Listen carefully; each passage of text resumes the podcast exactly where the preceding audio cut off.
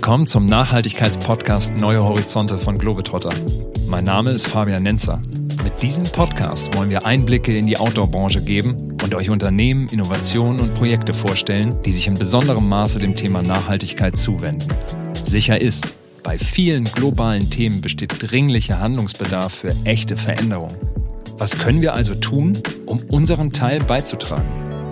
Es ist Zeit umzudenken. Machen wir uns auf den Weg.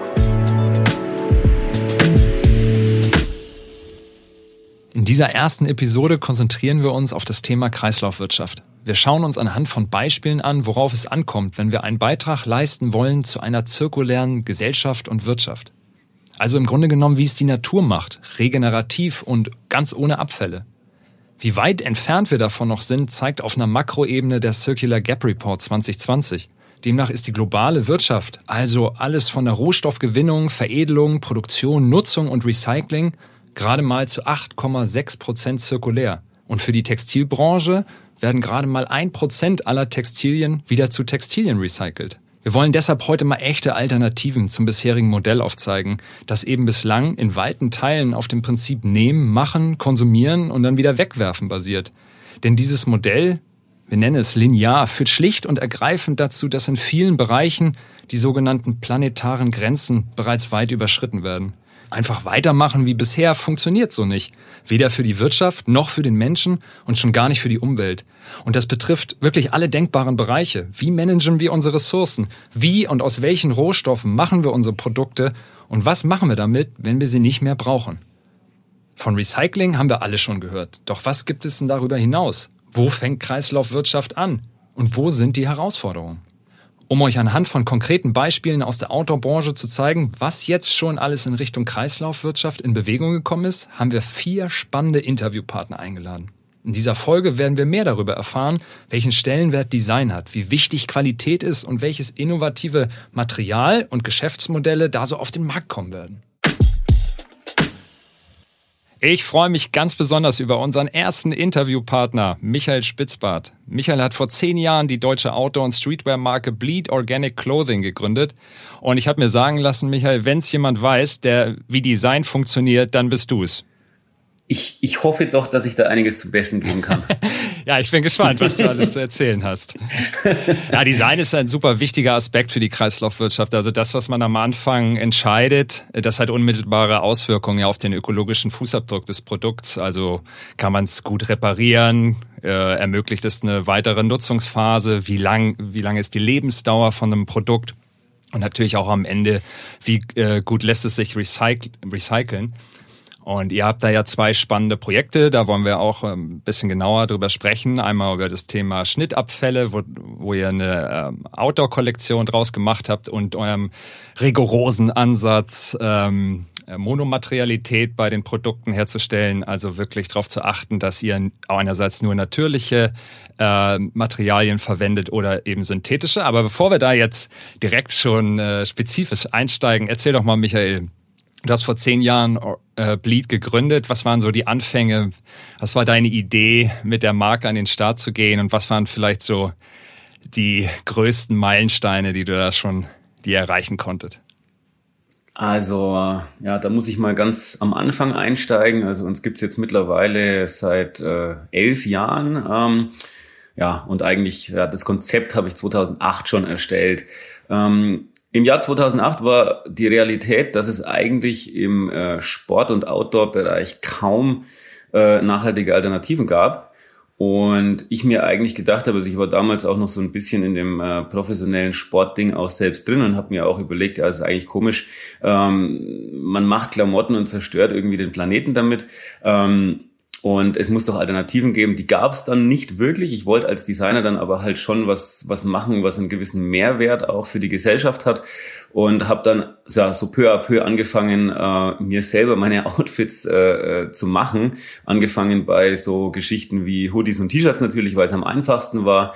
Ähm, und es war natürlich vor, vor zwölf Jahren nicht so einfach, äh, nachhaltige Materialien oder Alternativen auch im Materialbereich zu finden.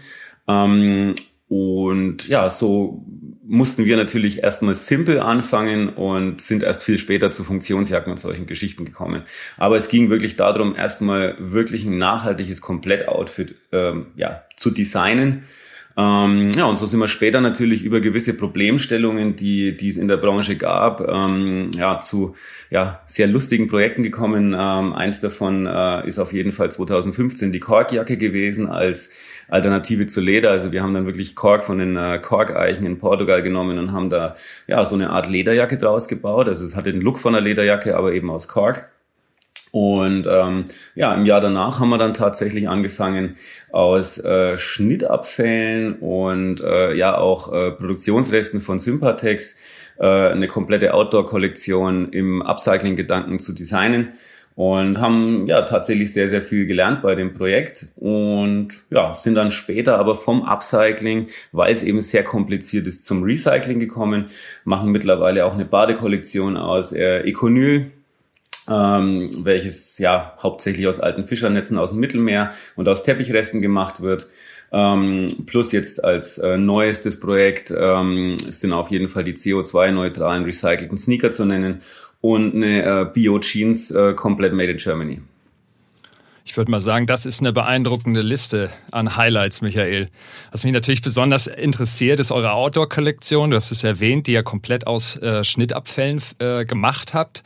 Ähm, was vielen vielleicht nicht bewusst ist, dass viele Abfälle in der textilen Kette bereits in der Produktion äh, anfällt. Insofern, ja, erzähl mal, wie habt ihr das gemacht? Äh, wie wurde das Projekt dann auch angenommen? Wir hatten natürlich als kleine Firma schon eine gewisse, äh, einen gewissen Vorteil, da wir einfach kleine Stückzahlen, kleine Kollektionen auch machen können und dann auch mit äh, dem direkten Kontakt äh, zu unseren Produktionsstätten, die auch sehr nah dran sind, also meistens innerhalb der EU, ähm, auch immer mal schnell vor Ort wirklich äh, äh, ja an dem Projekt basteln können. Aber tatsächlich war das wirklich eine Challenge, diese Schnitte zu erstellen nach diesen Materialteilen, die wir zur Verfügung hatten. Letzten Endes hat's funktioniert. Ja, das kann ich mir also richtig gut vorstellen. Da werdet ihr richtig, richtige Unikate kreiert haben. Aber ähm, wie habt ihr das denn genau gemacht? Äh, gibt es diese Kollektion noch? Äh, macht, habt ihr noch äh, so eine Outdoor-Reihe, die komplett aus Schnittabfällen besteht? Oder gab es auch Herausforderungen in dem Projekt, wo ihr an die, oder sagen wir mal, an Grenzen, an die ihr da gestoßen seid?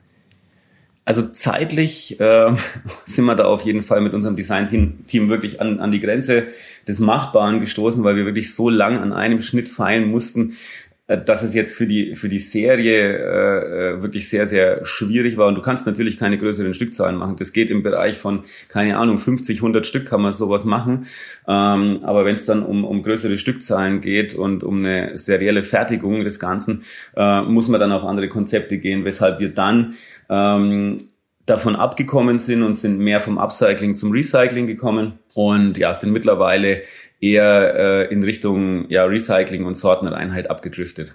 Ja, da sprichst du ein ganz wichtiges Thema an. Das schaffen wir auch gleich rein in das Thema äh, Sortenreinheit, wie wichtig das ist für die, für die Kreislaufwirtschaft. Was mich nochmal interessiert, Michael, ist das Thema äh, Zero Waste. Also tatsächlich Schnittabfälle komplett äh, oder so gering wie möglich zu halten in der Produktion. Hast du da eine Einschätzung, wie nah ihr an diesem äh, Optimum schon dran seid? Ich würde sagen, wir sind sehr weit auf jeden Fall. Natürlich auch durch diese äh, äh, Projekte von damals ähm, können wir ja von, von uns aus, also vom Designprozess aus, schon sehr viel machen.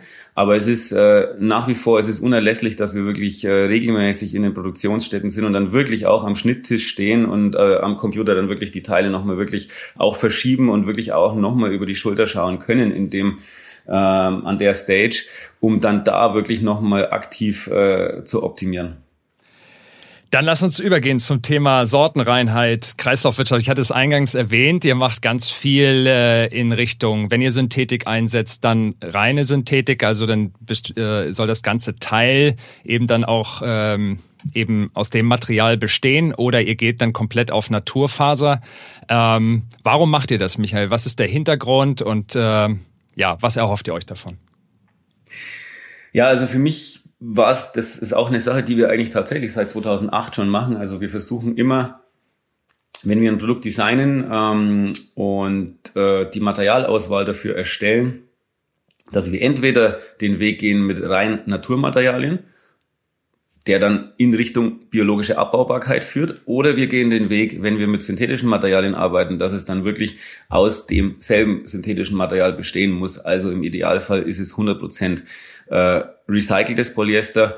Ähm, also mittlerweile sind wir auch so weit, dass wir kein Virgin Polyester, also kein frisches Polyester aus Rohöl mehr einsetzen, sondern äh, sind mittlerweile äh, äh hier bei Polyester bei einer Recyclingquote von 100 Prozent ähm, und äh, versuchen dann auch sehr, sehr weit zu gehen. Also es muss eben bei einer Funktionsjacke, muss dann eben auch die Außenhaut, also das Obermaterial muss äh, 100% Polyester haben, die Membran muss 100% Polyester basiert sein und auch das Lining, das Futter ähm, und idealerweise geht man dann noch weiter und geht wirklich dann noch bis hin zu den Reißverschlüssen ähm, und schaut, dass man wirklich äh, diese Jacke, ohne dass man irgendwas äh, auseinandernehmen muss vorm Recyclingprozess, dann wirklich so wie sie ist in den Prozess geben kann zum Recycling.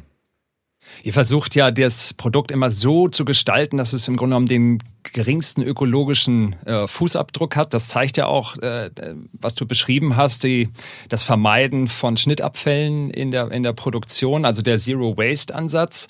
Und jetzt diese äh, Einteilung in Naturfasern und synthetische Fasern, also die Trennung, um eben ein Recycling optimal zu ermöglichen. Kannst du sagen, für wie viele Produkte ihr das, äh, das zutrifft bei euch im Sortiment? Also ihr, bei euch ist ja auch die Funktionalität super wichtig. Insofern Insofern könnte ich mir vorstellen, ab und an sicherlich auch ein Spagat. Ähm, also wir sind jetzt mit dieser, mit dieser, mit dieser Sortenreinheit, also wo man jetzt von mehr als äh, 95 97 Prozent sowas spricht, äh, das trifft eigentlich für die ganze Bekleidungskollektion von uns zu. Im Schuhbereich ist es noch sehr, sehr schwierig umzusetzen, aber auch da arbeiten wir an Alternativen. Aber der Schuhbereich, der ist der Textilindustrie ein bisschen äh, hinterher. Also man muss, man muss da auf jeden Fall noch warten, bis, äh, bis der Markt ein bisschen mehr hergibt. Aber im Bekleidungsbereich schaffen wir es sehr gut tatsächlich. Äh, ein großes Problem ist bei uns immer noch Elastan, aber da arbeiten wir mittlerweile mit, mit einer biologisch abbaubaren Möglichkeit. Also wenn wir zum Beispiel Naturmaterialien mit ähm, Elastan mischen. Meistens sind es dann ja wirklich nur ein oder zwei Prozent. Aber auch die versuchen wir jetzt im Moment noch zu optimieren, dass man wirklich äh, ein äh, biologisch abbaubares Produkt daraus äh, äh kreieren kann. Ähm, und im äh, Polyesterbereich, also gerade Funktionsjacken, da sind wir jetzt mit Sympatex wirklich so weit, dass wir eine 100% Lösung haben ähm, was äh, die Sortenreinheit betrifft. Das hört sich richtig gut an, Michael. Ähm, wenn ihr das jetzt so designt habt, äh, ist es dann ganz praktisch auch schon heute recycelbar? Kannst du da Einblicke in die Recyclingbranche? Also und die Frage, was mache ich, wenn ich jetzt zum Beispiel äh, eine Bleed-Jacke oder eine Bleed-Surfshorts äh, bei dir gekauft habe? Äh, was mache ich am Ende des Tages, wenn es, wenn die dann doch mal durch sein sollte? Kann ich euch das schicken zur Reparatur? Ähm, was würdest du da empfehlen? Also zum einen ist es natürlich so, ähm, dass wir einen Repair-Service anbieten. Also man kann bei uns das äh, tatsächlich auch zurückschicken. Ähm, wir bieten auch in unserem Concept Store vor Ort auch äh, mittlerweile Repair-Cafés an, dass man auch lernen kann, wie man ein Produkt äh, repariert. Ähm, auch das ist sehr, sehr wichtig. Ansonsten versuchen wir natürlich jedes Produkt so langlebig wie nur irgendwie möglich zu designen. Das heißt, dass es dann wirklich auch lang hält aber sind auch äh, in der Lage und bieten das auch unseren Kunden an, zum Beispiel eine aufgetragene Sympatex äh, Bleedjacke ähm, zu uns zurückzuschicken. Ähm, das bieten wir jetzt auch schon seit drei oder vier Jahren an, haben aber in den letzten Jahren tatsächlich, äh, ja, jetzt sind keine 20 Jacken tatsächlich vom Endverbraucher zu uns zurückgekommen. Das reicht für einen wirklich soliden Recyclingprozess noch nicht. Allerdings haben wir uns da ja auch mit Sympatex zusammengetan, um einfach auch mit anderen Herstellern dann auf größere Mengen zu kommen. Ja, ihr macht unheimlich viel im Designprozess. Da seid ihr richtig weit vorne und das muss am Ende jetzt sozusagen am Ende der Kette dann auch äh, äh, ankommen, was ihr da alles schon ermöglicht, indem ihr eben Sorten rein produziert und ja, die Menge spielt da eine Riesenrolle. Insofern, ich kann dir nur zustimmen, Kooperation, Zusammenarbeit, da gemeinsam nach Lösungen zu suchen, um ein verbessertes Recycling dann auch hinzubekommen, ist sicherlich eine, eine große Herausforderung und wichtiger nächster Schritt. Genau. Nee, sehe ich genauso. Also ich, ich glaube gerade auch in dem Bereich Nachhaltigkeit, da, da, da geht es jetzt auch nicht mehr um äh, Konkurrenzverhältnisse oder irgendwas, sondern es geht wirklich darum, dass sich die Branche zusammenschmeißt und wirklich gemeinsame Lösungen findet ähm, und daraus wirklich eine bessere Zukunft generiert. Ja, und ihr zeigt das ja wirklich äh, äh, vorbildhaft im Kleinen, äh, sage ich mal, dass ihr wirklich äh, einen Impact, einen positiven Impact generieren könnt. Und, und wenn man da jetzt so, sich zusammentut und das sozusagen dann auch äh, skaliert bekommt, also äh, indem man sich zusammenschließt, äh, das wäre doch ein wichtiger nächster Schritt. Michael, ich danke dir sehr, sehr herzlich für dieses aufschlussreiche und richtig interessante Gespräch. Du warst mein erster äh, Protagonist in, in diesem Podcast. Also ich freue mich äh, riesig. Für dich ist das nichts Neues. Du bist ein, du bist ein Pionier, du machst, äh, schiebst Dinge an. Du, äh, für dich ist das normal, der Erste sozusagen zu sein und voranzugehen. Äh, aber also ich freue mich riesig, dass du dabei warst und uns diese äh, Einblicke geben konntest in, in die Anfänge, aber auch, wo du eben Ansätze siehst und auch Chancen für die Zukunft. Michael, vielen, vielen Dank. Ja, danke für die Einladung. Das nächste Thema, dem wir uns zuwenden, hat im Grunde auch etwas mit Design zu tun, aber hier geht es jetzt um ganz spezielles Material. Das nennt sich Spinova und kommt von einem finnischen Start-up. Und Bergans of Norway hat jetzt mit diesem finnischen Start-up kooperiert. Und ähm, deswegen sprechen wir heute mit Christoph Sendmeier von Bergans. Er ist Nachhaltigkeitsmanager schon seit 14 Jahren bei Bergans. Das heißt, er kennt sich absolut top aus mit den ganzen Themen der Nachhaltigkeit. Und das Spin-Over-Material ist deswegen so interessant. Das wird äh, Christoph uns gleich erzählen, weil es aus Zellulose äh, stammt, also aus Holz und ist in der Outdoor-Branche als eins der absolut nachhaltigsten Materialien zurzeit angepriesen wird. Aber da wird Christoph uns gleich eine ganze Menge zu erzählen. Ich freue mich erstmal, dass du da bist, Christoph. Äh, erzähl mal, wie geht's dir? Ja, hallo. Ähm, genau, ich, ihr hört mich jetzt aus Norwegen hier und ich möchte euch heute ein bisschen mehr zu diesem Material erzählen, was wir letztes Jahr schon zum ersten Mal vorgestellt haben und was sich jetzt noch ein bisschen weiterentwickelt. Ja, und da geht's nicht nur um das Material. Es scheint da wirklich eine echte Superfaser zu sein, in vielerlei Hinsicht. Darüber schon ganz gespannt, dass du uns darüber gleich viel erzählen wirst. Daran angekoppelt habt ihr auch einen äh, neuen Service, ein praktisch neues Geschäftsmodell geknüpft. Und ähm, ja, vielleicht starten wir erstmal mit dieser Spinova-Faser. Was macht diese Faser so besonders? Wo setzt ihr sie bereits ein? Genau, also dieses Spinova-Faser kommt, wie gesagt, aus Finnland von einem noch recht jungen Startup, was auch Spinova heißt. Und unsere R&D-Abteilung, die nennt sich Bergons Future Labs, die hat äh, zu Beginn des vergangenen Jahres 2019 den Kontakt aufgenommen, weil sie das Material einfach wahnsinnig spannend fand. Und ich habe äh, das so von der Seitenlinie, diese, diese Entwicklungsarbeit mitverfolgt und war ganz von Anfang auch fasziniert von diesem Potenzial, was dies bietet. Ähm, das ist ja eine Zellulose-Materiale. Ähm, es gibt natürlich schon viele Zellulose-Materialien auf dem Markt. Die beruhen aber meist auf chemischen Prozessen, sprich es sind äh, man-made Cellulosics, also synthetische Zellulose Materialien und bei Spinova das Neue ist, dass es auf einem rein mechanischen Prozess beruht, äh, bei dem nur Wasser und Glucose zugesetzt wird und auf so einem natürlichen Wege eine Holzfaser eigentlich äh, entsteht.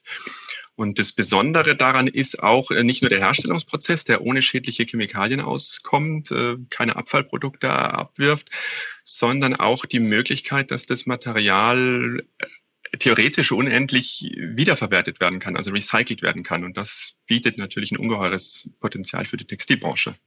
Und genau deshalb, weil es auch so gut recycelbar ist, habt ihr daran auch ein Geschäftsmodell angeknüpft. Darüber wirst du uns gleich äh, noch ein bisschen ausführlicher erzählen. Mich interessiert nochmal diese Spinova-Faser und dieses, ähm, dieses besondere Verfahren, das ohne schädliche Chemikalien, wie du sagst, auskommt. Äh, Wasser wird einge eingesetzt, Glucose. Das heißt, ihr habt im Grunde einen geschlossenen Kreislauf ohne echte Abfälle. Ganz genau. Also der einzige Abfall sozusagen, der entsteht, ist ein bisschen Wasserdampf in der Herstellung. Der wird aber auch wieder aufgefangen und im Prozess wieder weiterverarbeitet. Also es ist wirklich von daher ganz bahnbrechend. Auch mit diesen Zellulosematerialien sind ja auch schon relativ nachhaltig, aber es treibt es nochmal auf die Spitze, weil es wirklich rein natürlich ist und ein rein natürliches Produkt, eine Holzfaser entsteht.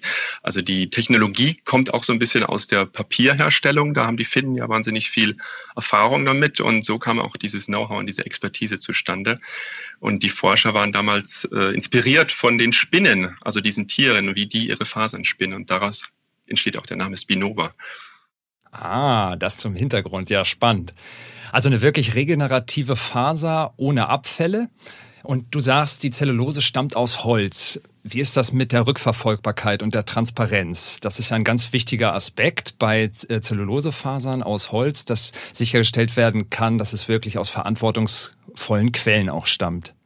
Ganz genau. Und da hat sich Spinova auch verpflichtet, hier genau drauf zu gucken ähm, und nur FSC-zertifiziertes Holz aus Skandinavien zu verwenden. Also man weiß genau, woher das Holz kommt und dass es äh, aus einer ordentlich zertifizierten Holzwirtschaft stammt. Und das ist natürlich ganz wichtig.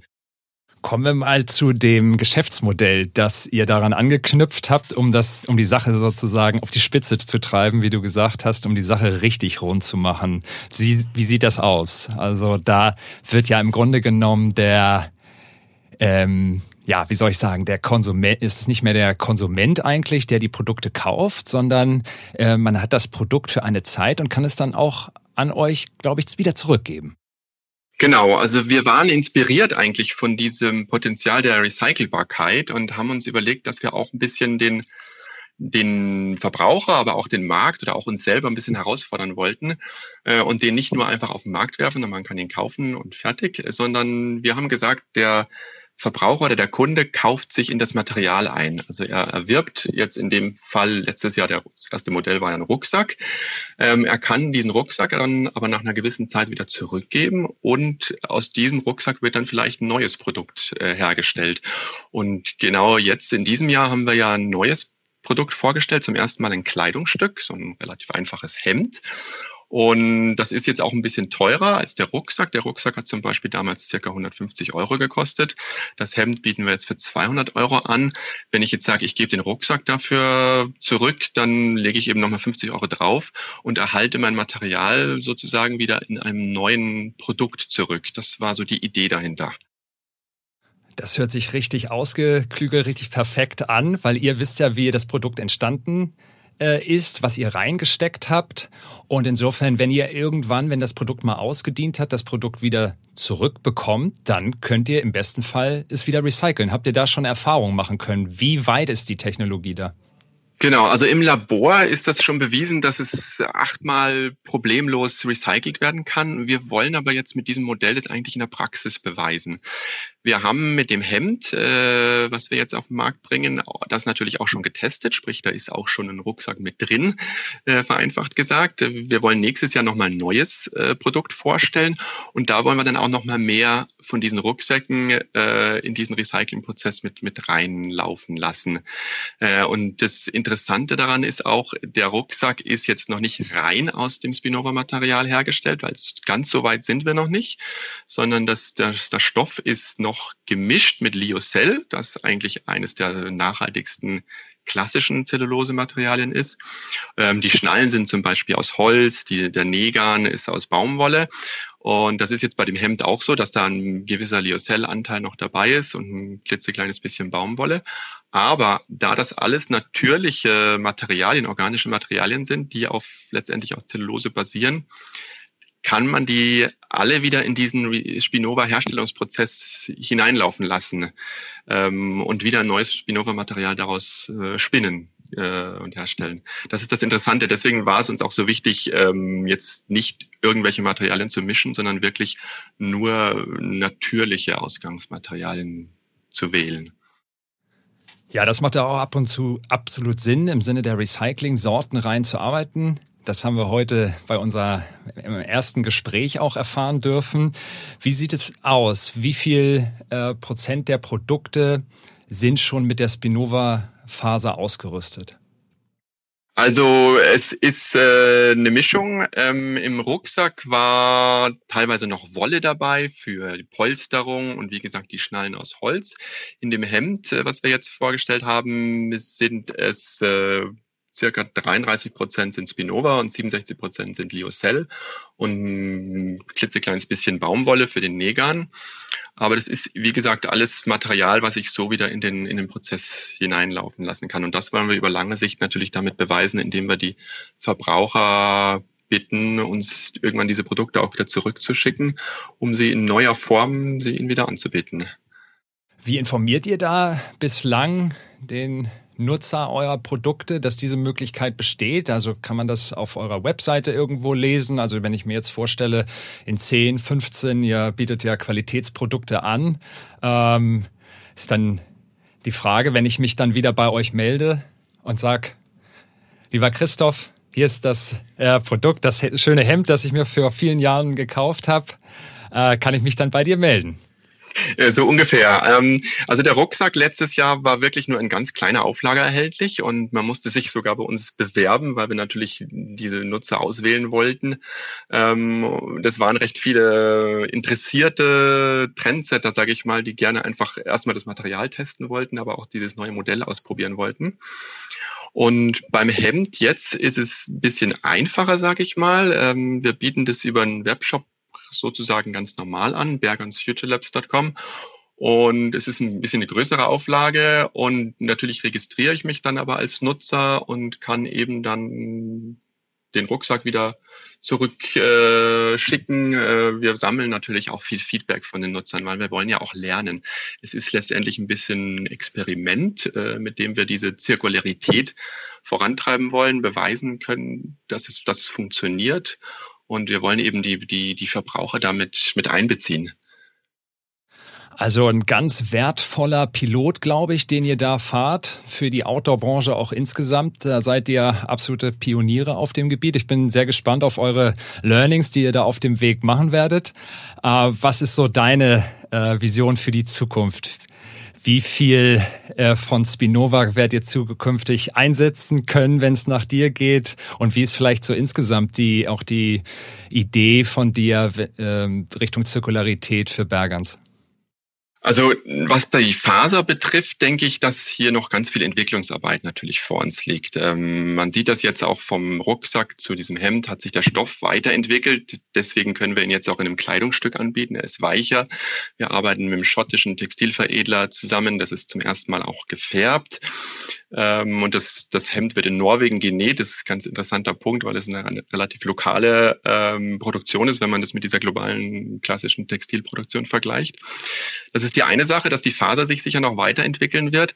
Die andere Sache ist aber, dass sich, glaube ich, generell unsere Art, wie wir konsumieren, ganz stark verändern wird. Und wir experimentieren da auch recht viel in der Firma, wollen ja auch uns unser eigenes Geschäftsmodell ein bisschen herausfordern und umstellen. Und ich glaube, in Zukunft wird es noch viel stärker in die Richtung gehen, dass die Verbraucher eben hm, zirkulärer denken, dass das die Firmen mehr in Richtung Kreislaufwirtschaft denken und dass wir nicht einfach nur Produkte verkaufen, die dann im Markt verschwinden, sondern dass die Interaktion zwischen, zwischen Hersteller und Kunde dadurch einfach mehr einem Kreislauf ähnelt. Ich glaube, dass es sicher noch dauert, bis wir dahin kommen. Der Markt muss sich da noch weiterentwickeln, aber ich glaube, dass es ganz stark in die Richtung geht. Christoph, also ich bin beeindruckt. Äh, definitiv, weil ich weiß, wie, wie schwer das ja auch ist, so ein, äh, sag mal, so neue äh, Projekte an den Start zu kriegen und auch zu sagen, so, wir probieren das mal auch aus, auch wenn vielleicht der Business Case von am Anfang noch nicht da gleich äh, vorhanden ist, aber zu sagen, wir, das ist der richtige Schritt in die richtige Richtung und das ist äh, euch mit diesem, mit der Spinova-Faser und diesem angeknüpften Geschäftsmodell def definitiv gelungen. Insofern, ich freue mich in ein paar Wochen, in ein paar Jahren mehr zu erfahren, wie erfolgreich dieses Projekt dann äh, sich für Bergans und für dich gestaltet hat. Ja, danke. Wir sind auch gespannt. Vielen Dank, Christoph. Danke sehr. Zu Zirkularität gehört vor allen Dingen ja auch, dass wir äh, in der Outdoor-Branche Produkte haben, die eine hohe Qualität haben und die sehr langlebig sind. Ein ganz wichtiger Baustein von Zirkularität. Und da kommt eine Marke, äh, äh ist da tut sich da besonders auf. Das ist äh, die Marke Houdini. Und da freue ich mich sehr, dass ich heute Sven Hahner äh, bei uns habe. Er ist seit vier Jahren für die Geschäftsentwicklung in Europa für Houdini tätig. Und Ihr macht nicht nur langlebige und Qualitätsprodukte, sondern ihr, ihr habt da angeknüpft auch euch ein Modell ausgedacht, um das Produkt möglichst lange im Kreislauf zu halten, um im Grunde genommen Ressourcenverbrauch und wirtschaftliches Wachstum ein Stück weit zu entkoppeln. Das hört sich vielleicht erstmal so ganz einfach an, aber ist, sag ich mal, im herkömmlichen Sinn und in, in der klassischen Wachstumslogik kann das schon eine echte Herausforderung sein. Oder ist das vielleicht gar nicht so, Sven? Ja, hallo. hallo Fabian. Schön, vielen Dank auch auf diesem Wege nochmal von meiner und unserer Seite für die Einladung. Ähm, tatsächlich ein spannendes Thema. Ähm, wenn ich da gleich so einsteigen kann, also grundsätzlich äh, ist es ja so, dass, wenn man so will, die ja, die, die, die Grundlage dieser, dieser Thematik Nachhaltigkeit sich dem Konsum vielleicht so ein bisschen entbehrt und äh, letzten Endes da aber ähm, vielleicht auch da genau wieder anknüpfen kann. Also das, das Interessanteste ist ja für den Kunden, wenn er, wenn er auf seine Abenteuer geht, wenn er, wenn er outdoor unterwegs ist, dass er eigentlich ein, ein passendes, ein gutes Outfit hat, mit dem er äh, letzten Endes äh, alle Situationen, die ihn, ihm da begegnen können, sei es Wetter oder wie auch immer, ähm, äh, bestehen kann. Und äh, da haben wir äh, uns für uns irgendwann entdeckt, dass das ganze Thema äh, Ausrüstung ja immer größer wird, die Kleiderschränke werden immer voller, jeder besitzt mehr äh, wie man immer weiß, Besitztum verpflichtet, wie man so schön sagt. Ähm, und das ist ja was, was, was in, in der heutigen Gesellschaft vielleicht eher was ist, von dem man sich befreien möchte. Und dadurch haben wir dann angefangen, in unseren eigenen Shops ähm, Outfits und, ähm, und Ausrüstung in dem Falle einfach zur Verfügung zu stellen und zu vermieten, anstatt zu verkaufen. Ähm, und das ist ähm, letztendlich das, glaube ich, was du auch angesprochen hast, der einfach mal umzudenken, was es eigentlich heißt, äh, äh, wenn man von, von, dem, von der Idee Konsum oder ich kaufe mir etwas weggeht, hin zu, ähm, was brauche ich denn eigentlich für mein nächstes Abenteuer? Ähm, und wenn ich das dann für einen gewissen Zeitraum brauche, miete ich mir das für diese Zeit und gebe es dann letzten Endes ähm, ähm, auch wieder ab. Ähm, das befreit mich von vielen Verpflichtungen. Also ich muss das im Nachgang vielleicht nicht, nicht so wirklich äh, waschen oder, oder säubern oder gar wieder imprägnieren. Gerade bei technischen Materialien ist das ja immer so eine Frage, ob das, äh, wenn man das dann wäscht, wie ist es dann eigentlich? Muss es wieder imprägnieren oder ist es dann beim nächsten Mal nicht mehr wasserdicht? Ähm, das ist halt zu Hause immer deutlich schwieriger, wenn man das in der heimischen Waschmaschine macht äh, als wenn man das vielleicht von Leuten macht, die das, äh, die das professionell machen. Ähm, ja, und so haben wir also angefangen, in unseren Stores ähm, Ausrüstung zu vermieten. Wie kann ich mir das konkret vorstellen, Sven, wenn ich jetzt eine Hose oder eine Jacke nicht mehr kaufe, sondern zu euch komme und die miete? Mhm. Du hast es schon angesprochen, es birgt ja viele Vorteile. Ich muss mir die Sachen nicht mehr kaufen. Das heißt, es ist auch äh, erholsam, sage ich mal, für mein Portemonnaie. Es tut meinem Kleiderschrank auch gut. Wir haben ich muss nicht alle Sachen immer zu Hause haben, sondern ich kann über dieses Modell Produkte nutzen in dem Moment, wo ich sie brauche. Also ein ganz großer Vorteil. Und wir kommen gleich auch nochmal den, auf den Aspekt zu sprechen, dass eure Produkte ja so langlebig sind, dass ihr eben auch ein zweites, drittes und viertes Mal sie wieder vermieten könnt. Äh, aber bevor wir darauf kommen, erzähl doch mal, wie geht es, läuft das konkret ab, wenn ich mir ein Produkt bei euch mieten möchte? Mhm. Ähm, ja, also der Kunde kommt letzten Endes in einem äh, unserer Geschäfte in, in Schweden. Also ähm, das ist tatsächlich im Moment so, dass das hauptsächlich in unseren eigenen Geschäften läuft. Ähm, auch wenn wir gedanklich da schon weiter sind und eigentlich das auch unseren, unseren Handelspartnern ähm, in der Landschaft dann anbieten wollen. Im Moment läuft es hauptsächlich in unseren eigenen Stores. Und dort haben wir ja letzten Endes ähm, pro Store dann jetzt auch schon die ersten Erfahrungen. Das heißt, wir wissen, wie viele, ähm, wie viele Sets oder wie viele Kleidungsstücke wir brauchen, die in die Vermietung gehen. Und der Kunde geht dann letzten Endes in den Store und sagt äh, oder, oder schaut sich halt die, die, die, die zur Verfügung stehenden Kleidungsstücke an, probiert es an, äh, dass er eben entsprechend die richtige Größe hat, kriegt seine Beratung. Ähm, gerade wenn es, da geht es ja auch zum Beispiel sehr, sehr viel um Skibekleidung oder sehr häufig um Skibekleidung. Ähm, ähm, kann die eben anprobieren, kann die ausprobieren, worin er sich wohlfühlt. Es gibt verschiedene Modelle, verschiedene Schnittarten. Und wenn er das halt eben dann äh, gemacht hat, dann nimmt er letzten Endes dieses Set mit und entscheidet dann, ob er das für eine Woche, für zwei oder wie auch immer ähm, hat und bringt es uns dann wieder zurück. Eigentlich ganz pragmatisch. Das heißt, er hat auch immer das perfekte Produkt äh, mit sich und unterwegs, weil ihr ihn ideal und perfekt dazu berät. Wie oft äh, könnt ihr ein äh, vermietetes Kleidungsstück, eine Hose oder eine Jacke wiedervermieten? Ich könnte mir vorstellen, dass das ja auch von Produktkategorie zu Kategorie unterschiedlich ist. Aber hast du da, äh, kannst du uns da einen Einblick geben? Mhm. Also, also grundsätzlich, äh, und das ist, das ist von da ganz spannend die Frage, weil, weil letzten Endes das wahrscheinlich ja auch der, zu dem kommerziellen Aspekt, den man als, als Marke äh, dann auch immer so ein bisschen hat. Ähm, grundsätzlich ist es so, dass die, die Grundlage für so ein Modell, für so ein System ist sicherlich, dass du qualitativ sehr hochwertige und langlebige Produkte hat, hast als, als Marke, weil ich glaube, das ist so ein bisschen die, die Basis dafür, ähm, dass das, das, das Thema Vermieten, da kann sich jeder vorstellen, gerade wenn es dann in den Heavy Use geht, ich meine, wenn ich mir eine Skikombi kaufe und ein oder zweimal oder dreimal im Jahr vielleicht in Urlaub fahre ähm, und dann damit äh, Skifahren gehe, ähm, dann hat die, hat die eine andere Belastung, als wenn ich sie quasi über Wochen und Monate lang kon kontinuierlich im Einsatz hätte. Also das heißt, die Qualität ist dann ein, ein grundsätzlicher Faktor, der dann halt eben damit reinspielt. Gleichzeitig auch das Design, also wie ist das Kleidungsstück letzten Endes mal ursprünglich designt gewesen, welche Features hat es, wo hat es wie, welche Reißverschlüsse, was ist wie anfällig.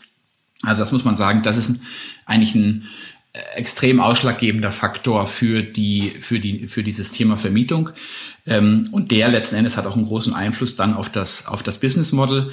Ähm, wir haben, wenn man sich die ja äh, wenn man, wenn man sich die, die, also die, die Länge der, der, ähm, der Saisons anguckt, also wir haben Teile, die sind teilweise jetzt schon die zweite oder dritte Saison in den Stores im Einsatz.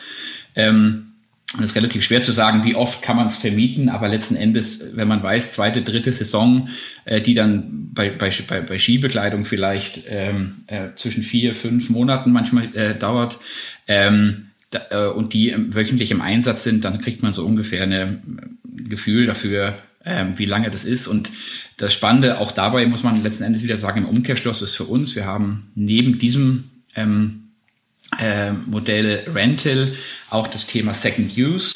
Ähm, das ist das ein bisschen gegen, äh, oder ist wahrscheinlich ein separates Thema, wo man drüber sprechen muss, aber grundsätzlich äh, sagen wir halt eben, dass dann, wenn die dann nicht mehr im Rental sind, weil wir sagen, okay, so können wir sie eigentlich jetzt nicht mehr vermieten, dann packen wir die in unser Second Use und dann kann eben jemand sich das Teil auch entsprechend noch kaufen, ähm, wenn, wenn er dann möchte.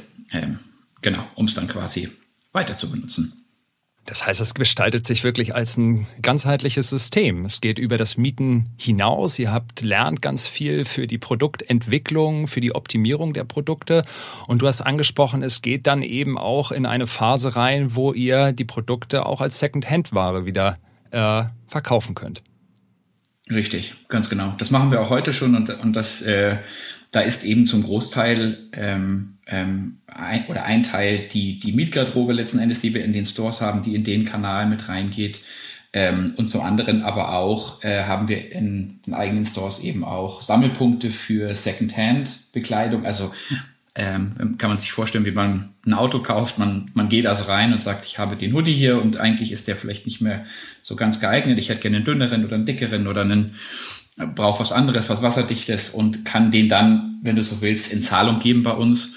Und wir haben dann entweder eine Secondhand-Ecke im Store oder eben auch online, wo wir dann ähm, an, an der Community entsprechend die, ähm, die Secondhand-Bekleidung verkaufen. Korrekt. Also wenn man das mit reinnimmt, ist es ja schon, ist es schon eine Geschichte, die eben sehr zirkular ist und das ist vielleicht auch nochmal gut oder zu wissen oder davon auch abhängig, denke ich, für jede Marke oder jede Firma, die das gerne machen möchte ähm, und auch mit dem, mit dem, mit der, mit der Aufwartung machen möchte, dass es wirklich zirkular wird. Ähm, du musst natürlich Produkte haben, die nach Möglichkeit dann auch wirklich recycelbar sind, weil letzten Endes damit steht und fällt natürlich auch so eine, eine zirkulare, ein zirkulares Business Model, ähm, dass ich irgendwann kommt, kommt es halt an den Punkt, wo, wo, wo es vielleicht nicht mehr getragen werden kann oder wie auch immer. Und dann brauche ich die Möglichkeit, ähm, eines Recyclings oder eines ähm, äh, ja einer entsprechenden Weiterverwertung, Weiterverarbeitung, um dann zirkular zu bleiben. Und das ist bei unseren Shells sehr gut möglich, weil wir eben schon sehr lange ähm, sowohl die Lagen, die so in so Shells verarbeitet sind, als auch die Membranen, um jetzt nicht zu technisch zu werden, äh, sind aus recyceltem Polyester bereits, also die sind schon recycelt und sind auch äh, im Umkehrschluss dann am Ende äh, der, der, der Lifetime quasi wieder zu recyceln zu 100 Prozent. Und das ist, glaube ich, ein sehr wichtiger Faktor in dem Zusammenhang. Sven, du hast angesprochen, ähm, wie der Status quo jetzt gerade aussieht. Wie ist denn so deine Vision? Wo sind wir in 10, 20 Jahren bei dem Thema Zirkularität und speziell Mieten und Secondhand? Äh, kaufen wir gar nicht mehr Outdoor-Produkte? Wird alles nur noch gemietet und ihr stellt richtig Qualität Qualitätsprodukte her, langlebig und äh, ja, Product as a Service ist da der, der, der Begriff und man hat wirklich das Produkt immer dann zur Hand, äh, wenn man es eben bei euch mietet, ist es perfekt imprägniert und dann eben auf dem Punkt verfügbar. Wie schätzt du das ein? Wo werden wir da, wie werden die Entwicklungen sein? Ja, also das glaube ich, der Zeitrahmen ist, glaube ich, tatsächlich das Interessanteste sich da anzuschauen. Grundsätzlich glaube ich, dass, dass wir eine absolute Notwendigkeit haben, diese Service-Modelle. Und wie gesagt, da ist Rental nur eines davon, aber vor allen Dingen auch Repair, vor allen Dingen auch Second Use. Die werden wir ganz zwingend vorantreiben müssen und auch irgendwo ja wollen, um Ressourcen zu schützen und um einfach auch der Herr der Lage zu werden zum, zum Thema ähm, Müllberge von ausgetragenen Klamotten in irgendeiner Form. Ich glaube, das Thema Zirkularität ist da entscheidend, wie kurz angesprochen, dass man wirklich ähm, Produkte hat, die recycelbar sind und bleiben, dass ich äh, darauf achte, wie ich als Hersteller meine Produktzusammensetzung und mein Design mache, ähm, keine Kunstfaser mit Naturfaser zu vermischen, damit ich in irgendeiner Form eine biologische Abbaubarkeit eines Produktes oder eben eine Recycelfähigkeit eines Produktes äh, damit, damit so ein bisschen tor torpediere. Und dann aber letzten Endes auch in dem, in dem Zusammenhang, äh, wenn ich sage, diese Businessmodelle passen alle ineinander, ähm, ähm, zu überlegen, wo ich da äh, wirklich einen Service anbieten kann, der eben nicht dem klassischen, der oder der nicht nur dem klassischen Kauf äh, dient, sondern wirklich auch der ähm, ja der Alternative, wie zum Beispiel Mieten, wie zum Beispiel Secondhand, wie zum Beispiel Reparieren. Ähm, es gibt noch ein ganz interessante, äh, ein, ein ganz interessantes Beispiel. Wir haben ein Pilotprojekt äh, gemacht mit Subscription. Ähm, also sprich, ich kann mich äh, eintragen und hab, bin quasi ein Abonnent äh, und kann mir für verschiedene Paketgrößen äh, jeweils für den darauffolgenden Monat äh, mein Package an Bekleidung zusammen. Wenn ich eben weiß, im nächsten Monat äh, ist zum einen vielleicht Sommer und ich gehe wandern und irgendwann ist dann Winter und ich gehe Skifahren, dann kann ich mir also quasi für eine Subscription-Fee aus einem Pool ähm, äh, Bekleidung zusammenstellen. Und ich glaube, das zeigt ganz gut, wo wir denken, dass wir mit der Zirkularität hin müssen. Ähm, wir als Marke haben unser Ziel 2021, 22 äh, 100% zirkular zu sein mit unserer gesamten Range. Wir sind jetzt bei knapp 90. Die Last Mile liegt vor uns und dann, äh, wenn wir das erreicht haben, ist eben so ein Projekt wie Subscription äh, in, auch, auch noch ein Modell, was man damit reinmachen kann, ähm, um vielleicht dann eben nicht nur zum Skifahren das Shell zu mieten, sondern da vielleicht dauerhaft dazu übergehen, den eigenen Kleiderschrank ein bisschen zu entlasten ähm, und auch dazu beizutragen, dass, dass andere dann auch von, von dem Produkt ähm, ähm, partizipieren können, ohne dass ich, dass es jetzt bei mir dann sich äh, elf Monate im Schrank ausruht, bis ich es dann das nächste Mal brauche. Ja, vielen Dank nochmal für die Ausführungen. Ihr seid zu 90 Prozent bereits äh, zirkulär. Damit liegt ihr weit über dem Durchschnitt, aber euch reicht es nicht aus. Ihr wollt da weitergehen. Und insofern meine Bewunderung habt ihr, wie ihr die Sachen echt ambitioniert angeht und das ganze Thema äh, ganzheitlich konzipiert und wie ihr eben, was ich so spannend finde, wie ihr die Produktverantwortung versteht. Also nicht zu produzieren und dann über die herkömmliche Gewährleistungspflicht natürlich geht, sondern sagt, nein, wir äh, gucken drauf, wie designen wir die Produkte, äh, was stecken wir in die Produkte rein, wie langlebig äh, sind sie, um dann eben angeknüpft an die von dir angesprochenen Modelle auch zu sagen, wie kann eine Rückführung und eine zweite, dritte, vierte Nutzungsphase dann aussehen. Also gerade mit dem Subscription-Modell auch noch ein weiterer Baustein, den ihr dazu gebaut habt. Richtig gut. Klasse, vielen Dank nochmal. Ähm, super interessant, sich immer auszutauschen zu so einem Thema und äh, ja, vielen Dank euch. Um Produkte von Anfang an gleich so zu gestalten, dass sie möglichst lange halten und dann eben auch gut wieder repariert werden können, unterhalten wir uns jetzt zum Abschluss unserer ersten Episode von unserem Podcast mit Hilke Patzwall von VD. VD ist ein absoluter Pionier in Sachen Nachhaltigkeit und Hilke ist schon seit 2006 bei VD. Insofern ist sie maßgeblich mit dafür verantwortlich, dass VD sich da eine Vorreiterrolle in Sachen Nachhaltigkeit über die Jahre erarbeiten konnte. Insofern, ich freue mich riesig, Hilke, dass du heute bei uns bist. Herzlich willkommen. Ja, danke schön. Hallo Fabian. Eine der aktuellsten Errungenschaften bei euch ist ja der sogenannte Reparaturindex. Und darüber wollen wir heute von dir mehr erfahren. Bevor wir das aber gleich tun, wollte ich dich nochmal fragen, denn das ist ja bei weitem in Sachen Zirkularität nicht die einzige Initiative, die ihr am Start habt. Und insofern, Hilke, erzähl doch mal, was macht ihr alles in dem Bereich? Ja, also das Thema Reparierbarkeit und Reparatur, das ist tatsächlich schon alt bei VD. Wir haben schon viele, viele Jahre also schon lange bevor ich überhaupt angefangen habe bei VD, einen Reparaturservice gehabt. Das ist eine eigene Abteilung mit einem ganzen Team von so 15 bis 20 Kollegen und Kolleginnen, die den ganzen Tag nichts anderes machen, als Produkte zu reparieren. Und das liegt jetzt nicht daran, dass die Produkte so schlecht sind und dauernd kaputt gehen, sondern weil das Thema Reparatur einfach schon immer bei hochwertigen Produkten, wie es halt Outdoor-Produkte sind, die ja auch meistens äh, einen ganzen Stücken Geld kosten, ähm, weil das einfach sehr beliebt gewesen ist, schon immer und Tendenz stark steigend. Das heißt, unser eigener Reparaturservice ist tatsächlich die ähm, wirklich so eine Art ähm, ja, Keimzelle von allem, was wir rund um das Thema Reparatur bei VD machen. Und über die Jahre haben wir das dann um die eine oder andere ähm, Zusatzserviceleistung noch ausgebaut. Magst du da noch ein bisschen mehr erzählen? Also ihr habt da ja von Do-it-yourself kleinen Videos, von äh, der Zusammenarbeit mit iFixit. Also da gibt es ein ganzes Set an Initiativen, die ihr da habt. Ja, genau. iFixit ist ein gutes Stichwort. Ähm, wir sind irgendwann im Laufe der Zeit beim Recherchieren über was es eigentlich noch so alles gibt auf der Welt zum Thema Reparatur auf iFixit gestoßen. Die kommen ja aus den USA und haben sich mal gegründet, äh, weil es denen auf die Nerven ging, dass man Smartphones nicht reparieren kann, oft ähm, dass einfach, wenn der Akku nicht mehr hält, dass dann das ganze Gerät entsorgt werden muss. Und ähm, da haben sie quasi ähm, Ersatzteile und Werkzeuge erfunden, gefunden und auch teilweise mit den Herstellern so verabredet, dass äh, die sie auf ihr, über ihre Website zur Verfügung stellen oder teilweise auch verkaufen ähm, mit der Absicht, dass dann eben Nutzer, also Kunden, in die Lage versetzt werden, selbst Reparaturen viel einfacher durchzuführen als vorher. Und das haben wir quasi äh, versucht abzukupfern für unsere Produkte, haben eine Kooperation mit iFixit gestartet, was bedeutet, dass man jetzt über die iFixit-Plattform auch die Ersatzteile für VD-Produkte be ähm, beziehen kann, kaufen kann sozusagen, ohne dass man dazu ähm, auf VD zugehen muss. Also eben auch ziemlich egal, wo man auf der Welt gerade ist.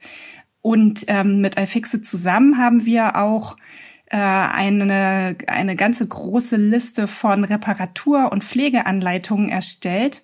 iFixit hatte einen sehr hohen Anspruch an ähm, Nutzerfreundlichkeit und an Qualität dieser Dokumente.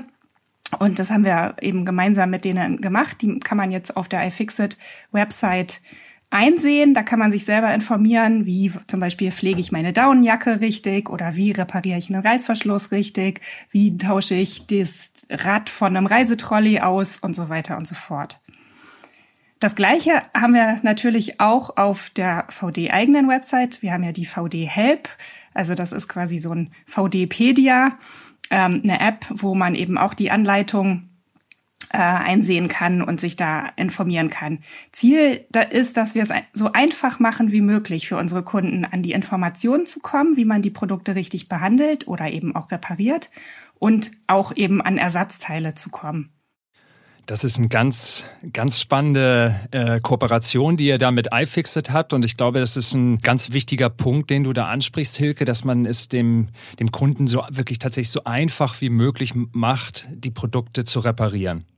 Ja, genau. Das ist für uns tatsächlich das übergreifende Ziel, weil der VD-Reparaturservice bei uns in Tettnang ist zwar toll und ähm, auch, auch ziemlich ausgelastet, aber darin liegt ja auch gleichzeitig das Problem. Wir können einfach nicht alle Kunden bedienen, die da, die Bedarf haben, ähm, ihre Produkte reparieren zu lassen. Einfach weil die zu weit weg sind oder weil wir eben ja, ne, ähm, der Reparaturservice in erster Linie gedacht ist für Kunden, die über einen Fachhändler kommen, das heißt, die ihr Produkt beim Fachhandel gekauft haben und dann ähm, über den Fachhandel das Produkt wieder zurückschicken.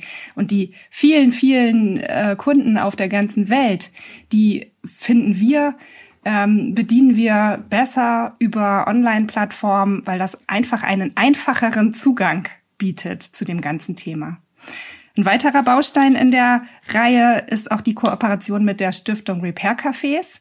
Repair Cafés, äh, denke ich mal, sind bekannt, also in den Orten und Städten ähm, vor Ort, oft ehrenamtlich organisiert, Treffen, wo man einfach mit seinem defekten oder ähm, ja irgendwie wartungsbedürftigen Produkt hinkommen kann und da kompetente Ehrenamtler sitzen, die dann einem helfen, das Produkt zu reparieren.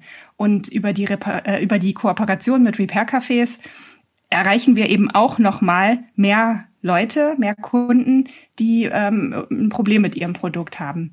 Die Stiftung Repair Cafés, die kann von uns auch Repar ähm, Ersatzteile beziehen zu einem äh, sehr günstigen Preis, so dass eben vor Ort im Repair Café dann auch die Ersatzteile vorrätig sind und die Kunden, ähm, ob das jetzt äh, kleine Reparaturpatches sind, also so eine Art Flicken, die man dann aufnähen oder aufbügeln kann, oder eben ähm, Räder vom Reisetrolley oder auch mal einen Zipperpuller oder ne, was äh, Zeitgestänge, was es auch immer für Ersatzteile äh, gibt. Bei Bedarf kann man die eben über die Repair-Cafés auch ähm, bekommen auch wieder vor dem Hintergrund, es so einfach und so breit gefächert wie möglich zu machen, dass es ähm, einfach ist, Produkte zu reparieren. Und vor allen Dingen seid ihr damit in der Lage, wirklich den sozusagen positiven Impact ja auch zu skalieren. Es gibt äh, einen Bericht vom Renewal Workshop und die kommen ja zu der Einschätzung, dass bei 82 Prozent aller Produkte, die aktuell eigentlich noch als Abfall deklariert werden, dass dieser eigentlich wieder direkt verkauft oder eben nach einer kleinen Reparatur wieder in den Verkauf gehen können. Insofern glaube ich, trefft ihr da so den Nerv, dass dann wirklich sicher geht, dass Produkte, die wirklich noch äh, funktionsfähig sind oder durch, wie gesagt, durch eine kleine Reparatur wieder genutzt werden können, dass das auch dann tatsächlich stattfindet. Genau, das ist das Ziel. Das, wir können das natürlich trotzdem nicht ähm, immer steuern. Letztendlich ist es und bleibt es die Entscheidung des Kunden, ne, des Nutzers, was er mit seinem Produkt macht. Aber natürlich wollen wir gerne sensibilisieren, dass Reparatur Sinn macht, nicht nur den Geldbeutel schont, sondern eben auch die Ressourcen von unserem Planeten schont und dass man nicht immer was Neues kaufen muss, sondern dass man vor allen Dingen bei kleineren Defekten auch mal was reparieren kann. Die äh, Zeiten haben sich da ja auch tatsächlich geändert ne, in den letzten Jahren. Es ist ähm, so eine Art Trend geworden, Produkte auch zu reparieren und sogar so zu reparieren, dass man das auch sehen kann. Dass, ähm, also man darf das sehen, dass das Produkt schon weit gereist ist, ne, schon einige Abenteuer hinter sich hat und dass es eben dann vielleicht auch mal ähm, ja, kaputt gegangen ist oder an der einen oder anderen Stelle verschlissen ist und dass man eben mit Liebe repariert hat und dann einfach noch weiter das Produkt nutzt. Das kommt uns natürlich entgegen und hilft natürlich auch, die Produkte länger im, ähm, am Leben sozusagen zu behalten, sodass sie einfach weiter genutzt werden und ähm, der Ressourcenverbrauch für die Produktion neuer Produkte insgesamt gesenkt wird. Was damit auch noch eine Rolle spielt, ähm, Produkte, die bei uns selbst landen wieder bei VD, die ähm, aus irgendwelchen Gründen Rückläufer oder ne, Produkte, die, die äh, irgendwie bei uns im, in der Firma wieder landen, gebrauchte Produkte, die nicht wieder verkauft werden können und die auch aus irgendwelchen Gründen nicht an den Kunden zurückgehen können, solange die noch irgendwie nutzbar sind, selbst mit kleineren Defekten, werden die nicht entsorgt, sondern gespendet an Verwertung. Und da kommt übers Jahr doch auch immer einiges zusammen. Verwertung ist ein Dachverband von gemeinnützigen Organisationen in Deutschland und die ähm, nehmen die Produkte sehr, sehr gerne. Weil selbst wenn da noch ein bisschen was zu reparieren ist, haben die in ihren oft gemeinnützigen Einrichtungen, Behindertenwerkstätten und so weiter, äh, haben da die Leute, die das machen können. Es sind ja oft auch dann einfache Sachen. Und die haben natürlich einen sehr guten, eine sehr gute äh, Weiterverwendungsmöglichkeit für die gebrauchten Produkte über ihre Hilfsprojekte im In- und Ausland und auch über einen Second-Hand-Markt. Ja, das ist ein ganz ähm, bemerkenswertes Set an, an Maßnahmen, die er da zum, zum Thema Zirkularität, glaube ich, macht. Das zeigt auch nochmal, wie integrativ und wie ganzheitlich ihr die Nachhaltigkeitsarbeit bei VD führt. Ähm, und ihr habt jetzt einen weiteren Baustein hinzugefügt, der Reparaturindex. Denn nicht nur die Qualität der Produkte spielt eine Rolle für die Lebensdauer und die verschiedenen Möglichkeiten, die du da gerade angesprochen hast, sondern eben auch, wie werden Produkte designt. Und da habt ihr den Reparaturindex jetzt äh, eingeführt. Wie sieht das konkret in der Anwendung aus? Ja, der Reparaturindex, der ist entstanden aus dem Wunsch, dass Reparierbarkeit bei der Produktentwicklung nicht mehr zufällig entsteht, sondern tatsächlich geplant mitgedacht wird, wenn unsere Designer und Produktmanager ein Produkt entwickeln. Und ähm, auch da sind wir mit iFixit zusammen auf den Weg gestartet. Äh, iFixit hat vor vielen Jahren einen Reparaturindex für Elektronikprodukte entwickelt und wir haben anfangs gedacht, wir machen es uns einfach und kopieren den einfach für unsere Outdoor-Produkte, sind aber mit iFixit äh, gemeinsam schnell äh, darauf gekommen, dass das nicht funktioniert, einfach wegen der anderen Komplexität von von Outdoor-Produkten und äh, haben dann aber mit Hilfe von iFixit ähm, einen eigenen Index entwickelt. Und das ist immer ein Spagat zwischen ähm, möglichst detailliert am einzelnen Produkt abzubilden, wie ist es denn jetzt mit der Reparierbarkeit? Also wir haben da zum Beispiel ähm, ganz ausgeklügelte Punktesysteme uns überlegt gehabt und so weiter und so fort. Und die andere Seite der Medaille ist, es muss ja in der Praxis auch tatsächlich händelbar sein, ähm, sowohl für den Produktentwickler als auch dann für denjenigen, der dann damit äh, was anfangen will. Also zum Beispiel ein Kunde, der darauf eine Kaufentscheidung basieren will.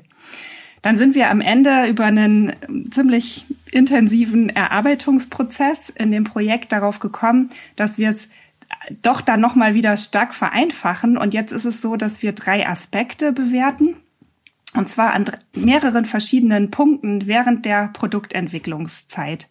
Wir, wir ähm, betrachten immer die Frage der, ähm, der Verfügbarkeit von Anleitungen und Ersatzteilen für das Produkt.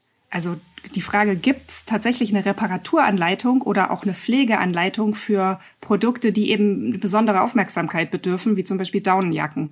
Ne, die stopft man nicht einfach so mit in die Waschmaschine, sondern die muss man einfach ein bisschen anders behandeln. Dann halten die auch länger. Also Ersatzteile und Anleitung ist der eine Aspekt. Der zweite Aspekt ist, wie schwierig ist so eine Reparatur überhaupt? Also so ein Klassiker ist, Reißverschluss geht nicht mehr. Das ist jetzt auch nicht nur bei VD-Produkten manchmal der Fall, sondern ne, bei allen Produkten, die ähm, intensivst genutzt werden und draußen einiges mitmachen müssen. Da ist der Reißverschluss, ja, ist dann einfach manchmal am Ende angekommen seiner Lebenszeit. Und wie repariert man jetzt so einen Reißverschluss? Kann man das alleine machen oder kann man das vielleicht mit Hilfe von einem Repair-Café machen oder muss man das äh, tatsächlich einschicken. Das ist dann mit Aufwand, Kosten, Wartezeit auf das Produkt verbunden. Ähm, kann das tatsächlich vielleicht nur ein Experte machen. Oh, äh, das fließt in die Bewertung mit ein. Je einfacher, ne, je, je mehr man sozusagen einfach zu Hause am Küchentisch reparieren kann, desto besser die Bewertung. Und der dritte Aspekt ist dann, wie viel Zeit brauche ich tatsächlich? Wie viel, ähm, also das, wie viel, wie lange dauert dauert ähm, so eine Reparatur? Also ist das ganz einfach? Kann ich zum Beispiel nur einen Knopf annähen oder bei einem Schuh brauche ich vielleicht bei einem gerissenen Schnürsenkel nur einfach einen neuen Schnürsenkel einfädeln? Oder ist das was, wo ich vielleicht Spezialmaschinen brauche, eine Tape-Maschine oder so? Ähm, ist, dann ist das natürlich mit einem viel höheren Zeitaufwand verbunden. Diese Punkte, die fließen alle in eine in eine, äh, ein kleines IT-Tool ein, was wir da programmiert haben. Und am Ende kommt eine Punktzahl raus und anhand dieser Punktzahl bewerten unsere Produktmanager quasi Produkt für Produkt, also bei jeder Neuentwicklung, wo stehe ich bei dem Produkt mit der Reparaturabteilung bei seinen Hauptfeatures, also die Hauptfunktionalitäten, die dieses Produkt ähm, bieten soll, sind die reparierbar, also sind die zum Beispiel austauschbar, so ein Rucksackträger zum Beispiel, oder kann ich da überhaupt eingreifen als Kunde mit der Reparatur, so dass ich im Zweifelsfall das Produkt noch mal weitere fünf Jahre benutzen kann oder eher nicht? Ist das eher schwierig? Dann haben wir quasi was Messbares, womit Reparatur, Reparierfähigkeit messbar gemacht wurde. Und dann kommt immer noch die schwierigste Entscheidung, weil Reparierbarkeit ist ja ein Aspekt in der Produktentwicklung. Also ein ganz wichtiger, gar keine Frage. Aber das ist eben nicht der einzige Anspruch, den so ein Produkt erfüllen muss. Ja, wissen wir alle. Da gibt's noch viele andere, von Wasserdichtigkeit über Leichtigkeit, über äh, tolle Farben, tolle Passform, Preis muss auch noch stimmen und so weiter und so fort sodass am Ende es immer darum geht, die beste Balance für das individuelle Produkt zu finden. Und das ist Aufgabe der Produktmanager. Das ist tatsächlich eine große Herausforderung. Und manchmal wird dann eben entschieden, als klar, wir drehen jetzt hier diese oder jene Stellschraube noch, machen das Produkt anders, das technische Design anders, sodass man eben da besser rankommt an die Komponente, dass man sie vielleicht mal austauschen kann oder so. Aber manchmal wird auch entschieden, wir machen es nicht. Wir verzichten zum Beispiel nicht auf wasserdicht vertapte Reißverschlüsse an der Jacke, obwohl die schlecht reparierbar sind, nur von Experten mit Spezialmaschinen im Prinzip repariert werden können. Weil wir einfach diese Funktionalität von wasserdichten Reißverschlüssen an Regenjacken, ähm, weil wir da nicht drauf verzichten wollen. Ja, das sind einfach wichtige Produkte, die eine besondere Funktionalität bieten. Und da kann man dann nicht einfach plötzlich hergehen und einen nicht wasserdichten Reißverschluss einnähen. Also ich will damit sagen, es ist ähm, ein integraler Bestandteil der Produktentwicklung äh, geworden.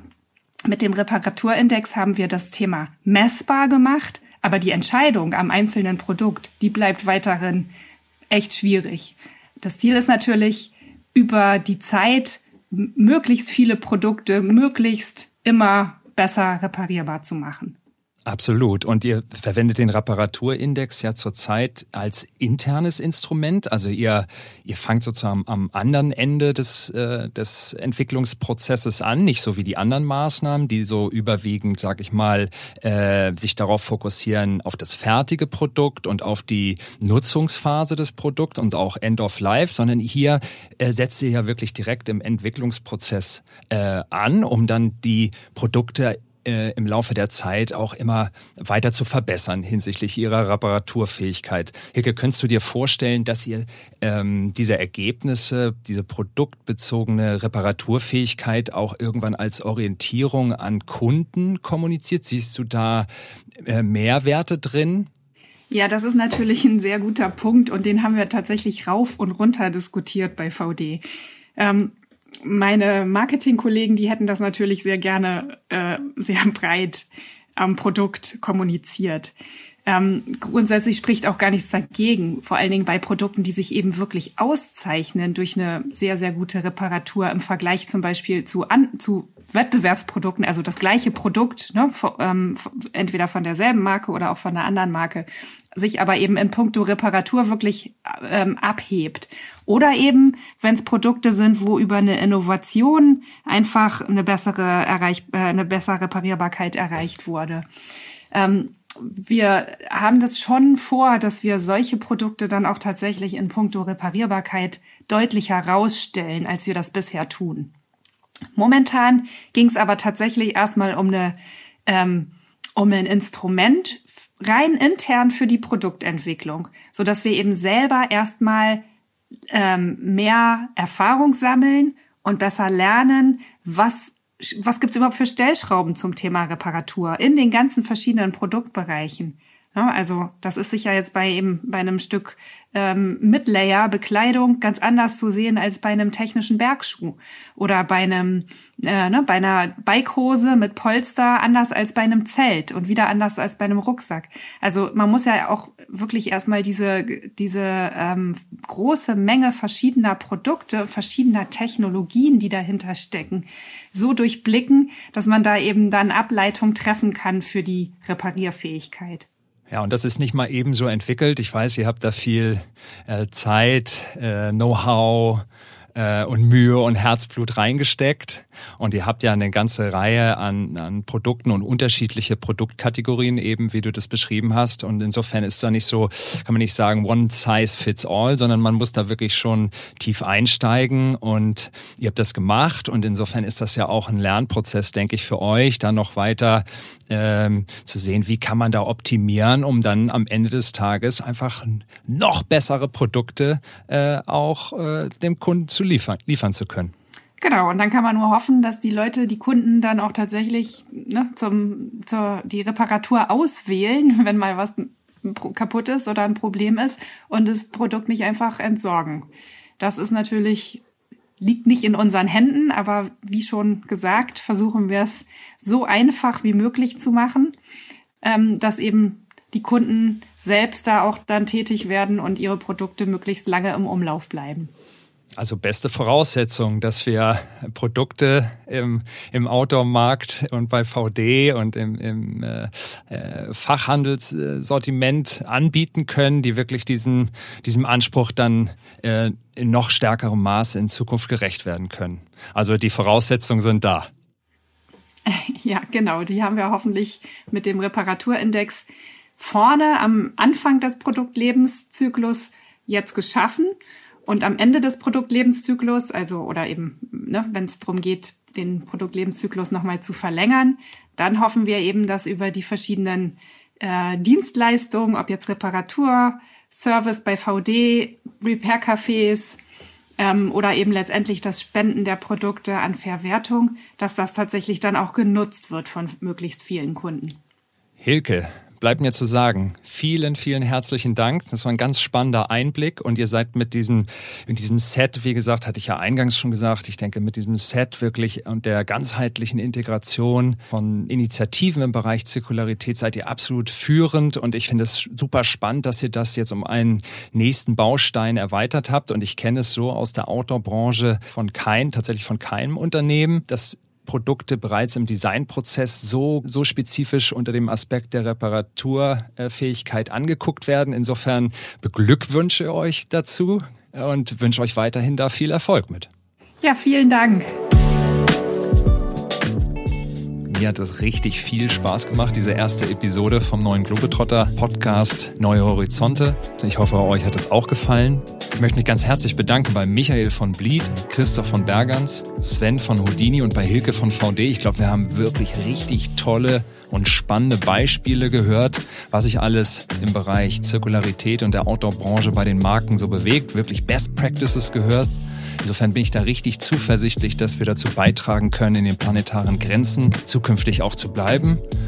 Und ja, was bleibt mir zu sagen? Wenn euch das Thema weiter interessiert, auf globetrotter.de slash magazin slash podcast haben wir viele interessante Links zum Thema Zirkularität für euch hinterlegt, zum Beispiel zur Ellen MacArthur Foundation oder zum erwähnten Circular Gap Report. Also geht gerne mal drauf und ja, ich freue mich riesig auf die nächste Episode. Ich freue mich auf euch und bis bald.